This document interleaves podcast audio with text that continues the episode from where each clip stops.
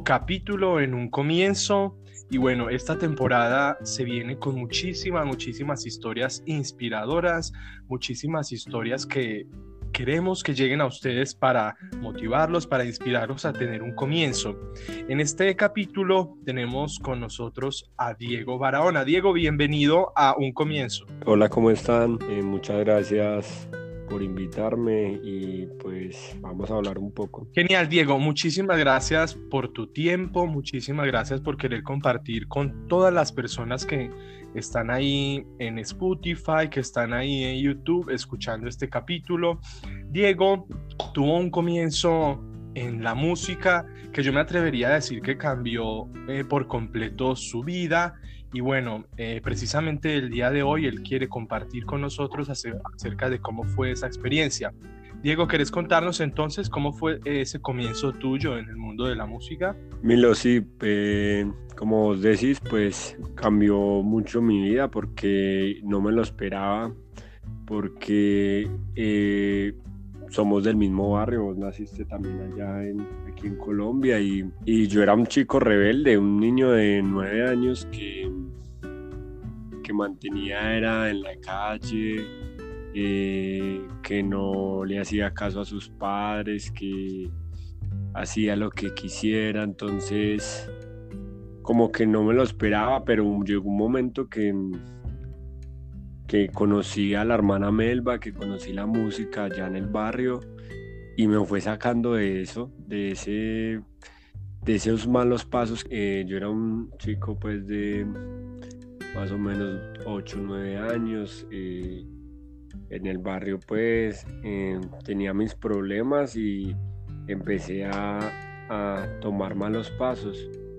Entonces no me imaginé que la música fuera a llegar a mi vida y a cambiarla de tan, de tan buena forma. Y es que Diego, precisamente como él lo menciona, nosotros digamos que crecimos o tuvimos una parte como de la infancia, adolescencia juntos, porque tocamos en varias, no sé, agrupaciones juntos durante mucho tiempo. Fuimos, digamos, frutos del mismo proceso musical que creo que a todos los que hicimos parte de ese proceso nos cambió muchísimo la vida. Diego, bueno, cuando decidiste entonces vincularte a la música, ¿por qué fue? ¿Qué fue lo que te llamó la, la atención? ¿O cómo llegaste simplemente a vincularte con la música? No, pues fue un poco charro porque yo estaba pues pequeñito andando en la calle, eh, haciendo pues nuestras bromas un poco pesadas. Entonces un día por ahí por el barrio eh, le tiramos una, mm, no sé, una piedra a un carro y dado pues como el momento ese carro era de una de las profesoras de música ¿Era el auto de Doña Oliva? No, era de. ¿Ani o Joan? Eso, ya eso, una de ellas dos. Y subieron en el carro y nos alcanzaron y llegaron exactamente, no sé cómo, a nuestras casas. Entonces nos hicieron regañar y todo eso, pero la hermana súper linda, súper querida, no, pero no les van a pegar a los niños, o sea, eh, yo sé que ellos lo hicieron no, no, con esa intención, de pronto estaban como molestando, más bien vean, miren, nosotros estamos en un proceso, queremos que ellos estén en música, nosotros venimos a este barrio para eso, para ayudarlos a ellos. Y pues mi amigo no le gustó, eh, pero yo como que bueno, miremos a ver. Y fui entrando, yendo a clases y eso me fue como atrapando en ese mundo tan lindo que es la música. Claro, empezaste entonces en la preorquestita que tenía ella, Jenny. Como que ya daba clases, pero no estaba del todo la preorquesta. Yo empecé creo que con, ¿cómo es que se llama el, el profe de guitarra? Se me olvidan los nombres. Bueno, no recuerdo, pero yo empecé tocando guitarra, yendo a clases de canto con ustedes ahí en, en la casita de las hermanas cuando todavía no estaba construida la casa musical. Y entonces era guitarra, clases de, de canto. Y también a veces hasta piano, entonces como que estaba mucho, pero a la vez en nada. El objetivo de este proyecto en este barrio, de pronto muchas personas o no conocen, ¿no? Este proyecto se da en un barrio eh, con muchas problemáticas sociales en Colombia y bueno, eh, precisamente pues eh, lo que buscaba básicamente era generar estrategias para el correcto aprovechamiento del tiempo libre, ¿sí? Es un barrio en el que eh, los niños crecen observando tantas problemáticas que terminan viéndose influenciados. Entonces lo que buscaba esto precisamente era tenerlos ocupados y aparte pues de tenerlos ocupados, eh, ya vemos cómo para Diego se convirtió después en todo un proyecto de vida. Diego, entonces, bueno, estos fueron tus comienzos. Yo quiero que les contes a las personas eh, que están acá escuchando luego de cuando empiezas tu, universidad. Cuéntales del programa del que fuiste beneficiario y cómo comenzaste ya los estudios superiores en la música. Eh, claro que sí, pues yo seguí, en mi proceso seguí en la música, seguí en Batuta por muchos años, estuve 10 años ahí, eh, aprendí mucho en ese proceso y año antes de empezar aquí el estudio em, decidí como decir voy a prepararme muy bien porque yo quiero salir de mi ciudad natal, buscar nuevos rumbos, entonces me, me propuse eso y me puse a estudiar, no sé si como sea pues en otros lados, pero aquí tenemos unas pruebas cuando salimos del colegio, unas pruebas a ver entonces yo hice esas pruebas a ver y para ese año salieron unos nuevas, una, nueva, beca que se llama Serpilo Paga. Aquí. Entonces pues había que cumplir con los requisitos, ser de un estrato bajo, tener puntaje ven pues que aquí se maneja pues así y sacar un puntaje en esas pruebas. Entonces pues yo saqué un poquito más del puntaje requerido, eh, cumplía con esos requisitos y me puse en la tarea, bueno, yo cumplo con los requisitos, no aparezco, tuve como inconvenientes porque no aparecía ahí en el listado de beneficiarios, entonces empecé a buscar, a, a seguir, a insistir, a insistir hasta que listo aparecí y decidí venirme para acá, para Medellín.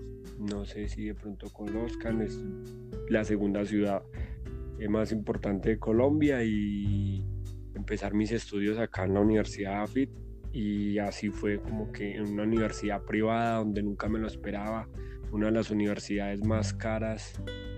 Entonces como que una persona, pues yo me sentía como increíble, yo la luché tanto que no me imaginé estando en una universidad que nunca mi vida podría haber pagado. Claro, eh, como ya hemos comentado de pronto en otros capítulos, el tema de la educación y el costo de la educación es algo que yo me atrevería a decir es bastante restrictivo para muchas personas.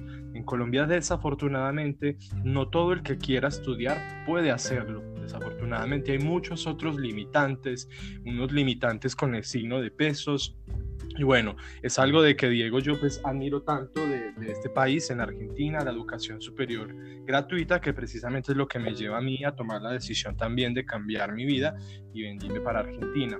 Bueno, y todo este proceso de comenzar una vida nueva en una ciudad nueva, eh, eras muy joven para comenzar este proyecto vos solo, ¿no? ¿Cómo fue ese proceso de adaptación? ¿A dónde llegaste? ¿A quién conocías en la ciudad?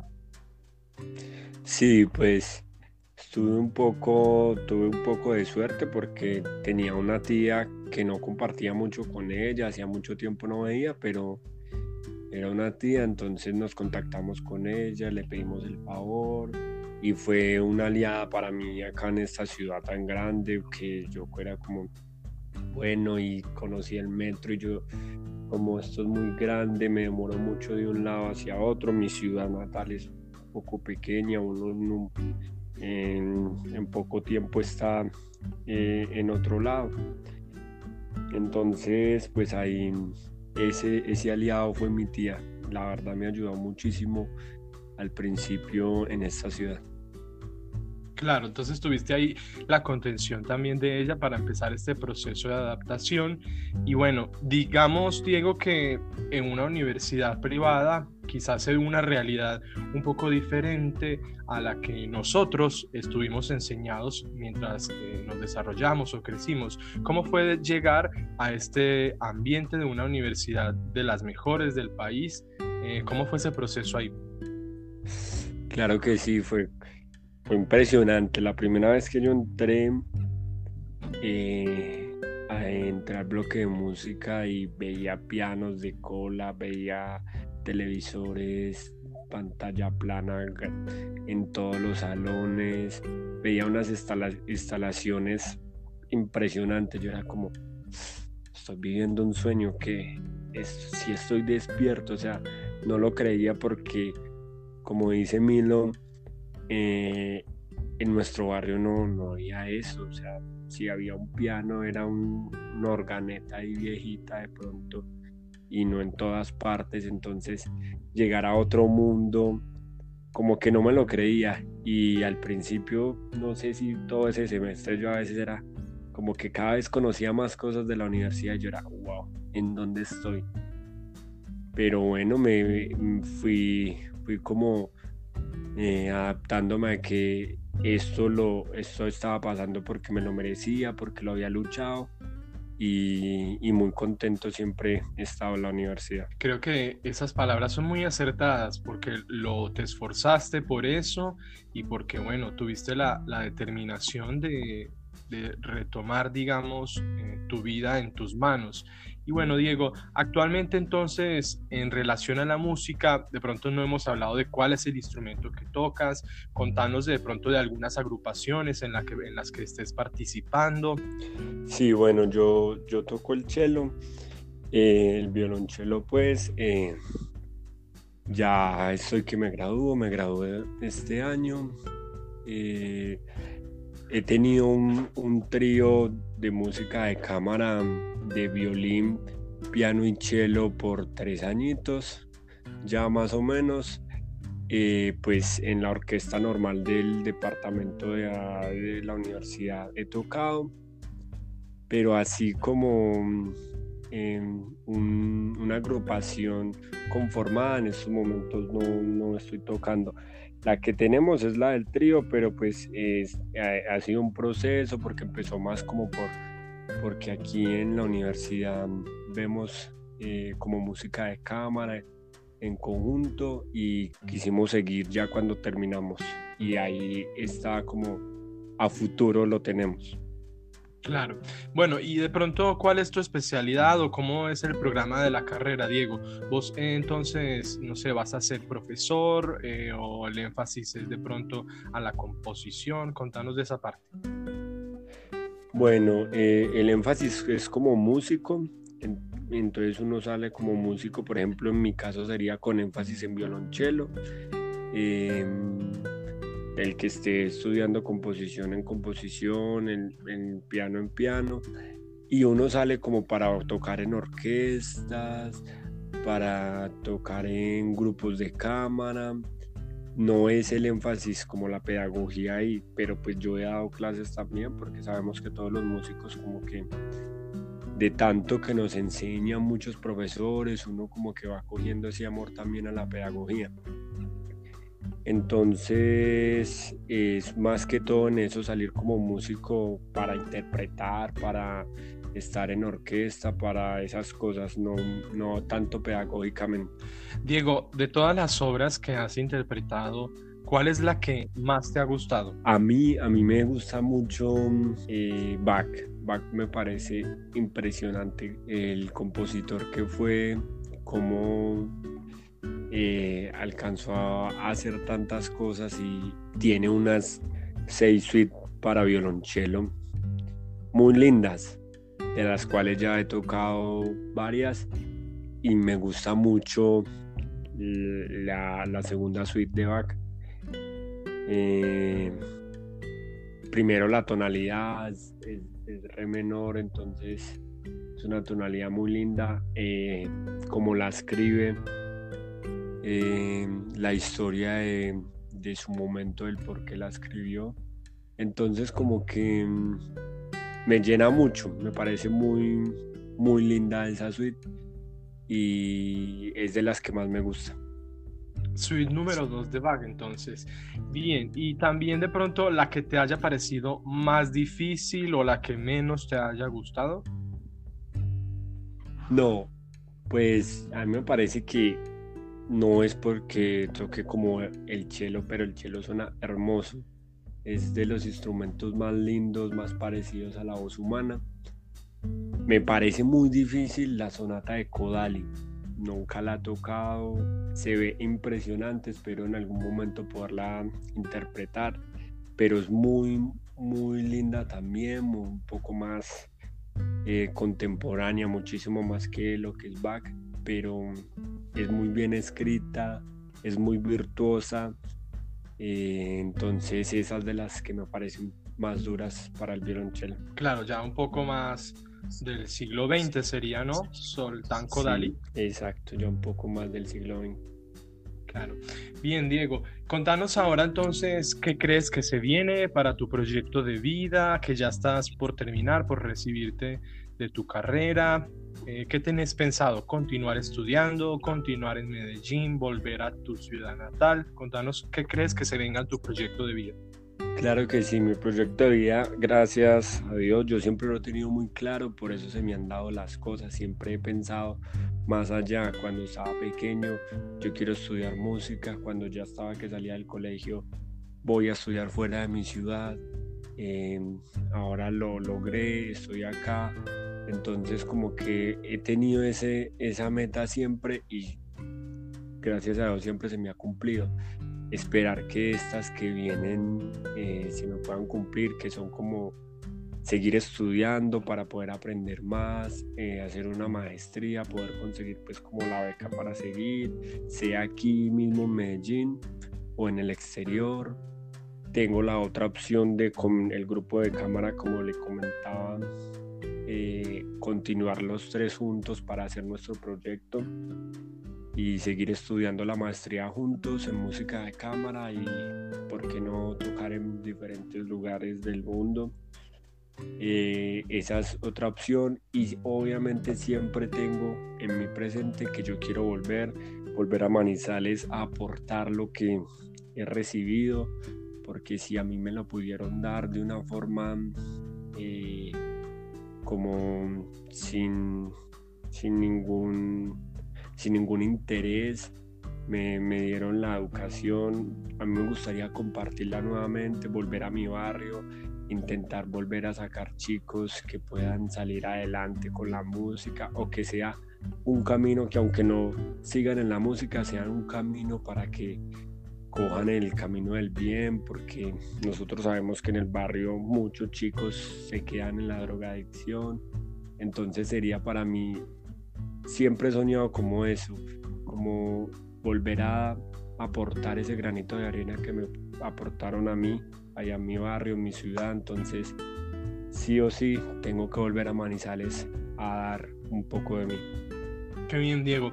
Yo diría que entonces es como tenés toda una visión bastante grande, bastante amplia para lo que sigue ahora en tu vida y bueno, me parece algo súper genial que puedas eh, pensar de esa forma, de pensar de contribuir con lo que has recibido, digamos, de forma desinteresada a quizás a cambiar también las realidades de otras personas.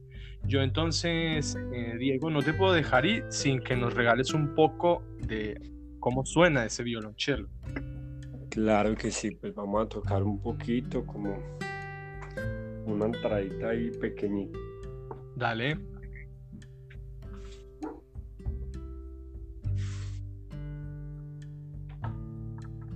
Bueno, esto es el cello, son las espera que las cuerdas.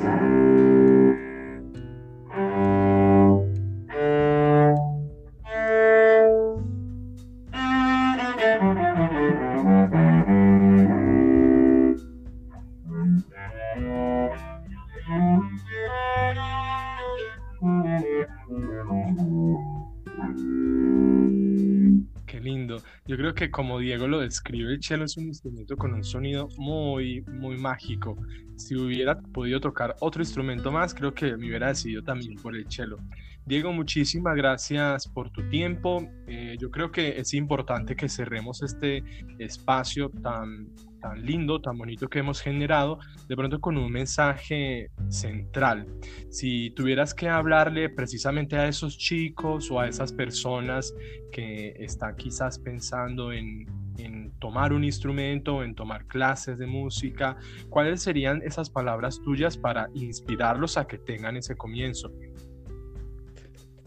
Bueno, eh, yo, yo les diría que, sin, sin, pensarlo toquen ese instrumento, sin pensarlo dejen acercar la música a ustedes, porque la música sabemos que todos vivimos eh, dentro de ella, no hay nadie que no escuche música, de todo tipo escuchamos y cuando entramos en ella em, eh, la disciplina que, que nos trae, ese amor, esa pasión hacia las cosas que hacemos, esa responsabilidad que nos da, o sea, nos, nos aporta muchísimo a nuestra vida como personas.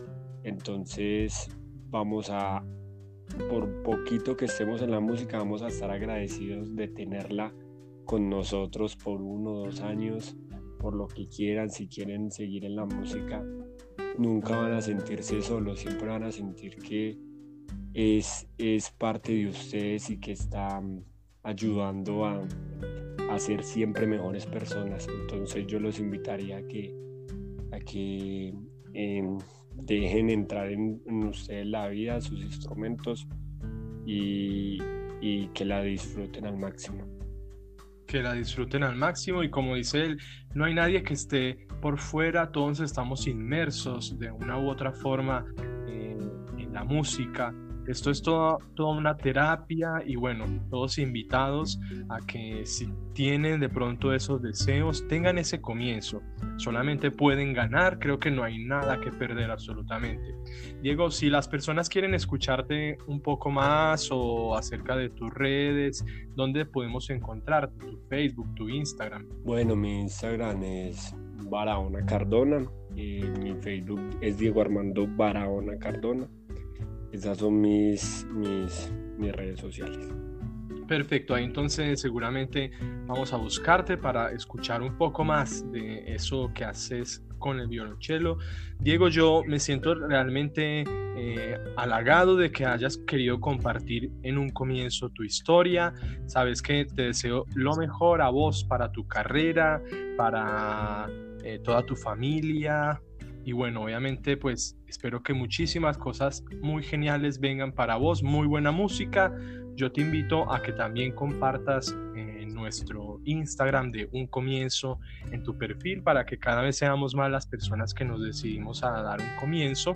Así que bueno, a todos también invitados a que visiten nuestro canal en YouTube. Estamos como Un Comienzo Podcast. No olviden suscribirse. Diego, muchas gracias y bueno, un fuerte abrazo para vos. Milo, muchas gracias a vos por la invitación. Fue muy chévere esta charla. Eh, claro que sí, eh, seguiremos esta tu página porque está muy chévere eh, ver otras puntos de vista y lo que han pasado diferentes personas. Y, y sí, hasta vernos pronto. Ojalá que sea muy pronto y un abrazo para ti y para todos los que nos están escuchando. Un abrazo, Diego, que estés muy bien y gracias. Igual, chao.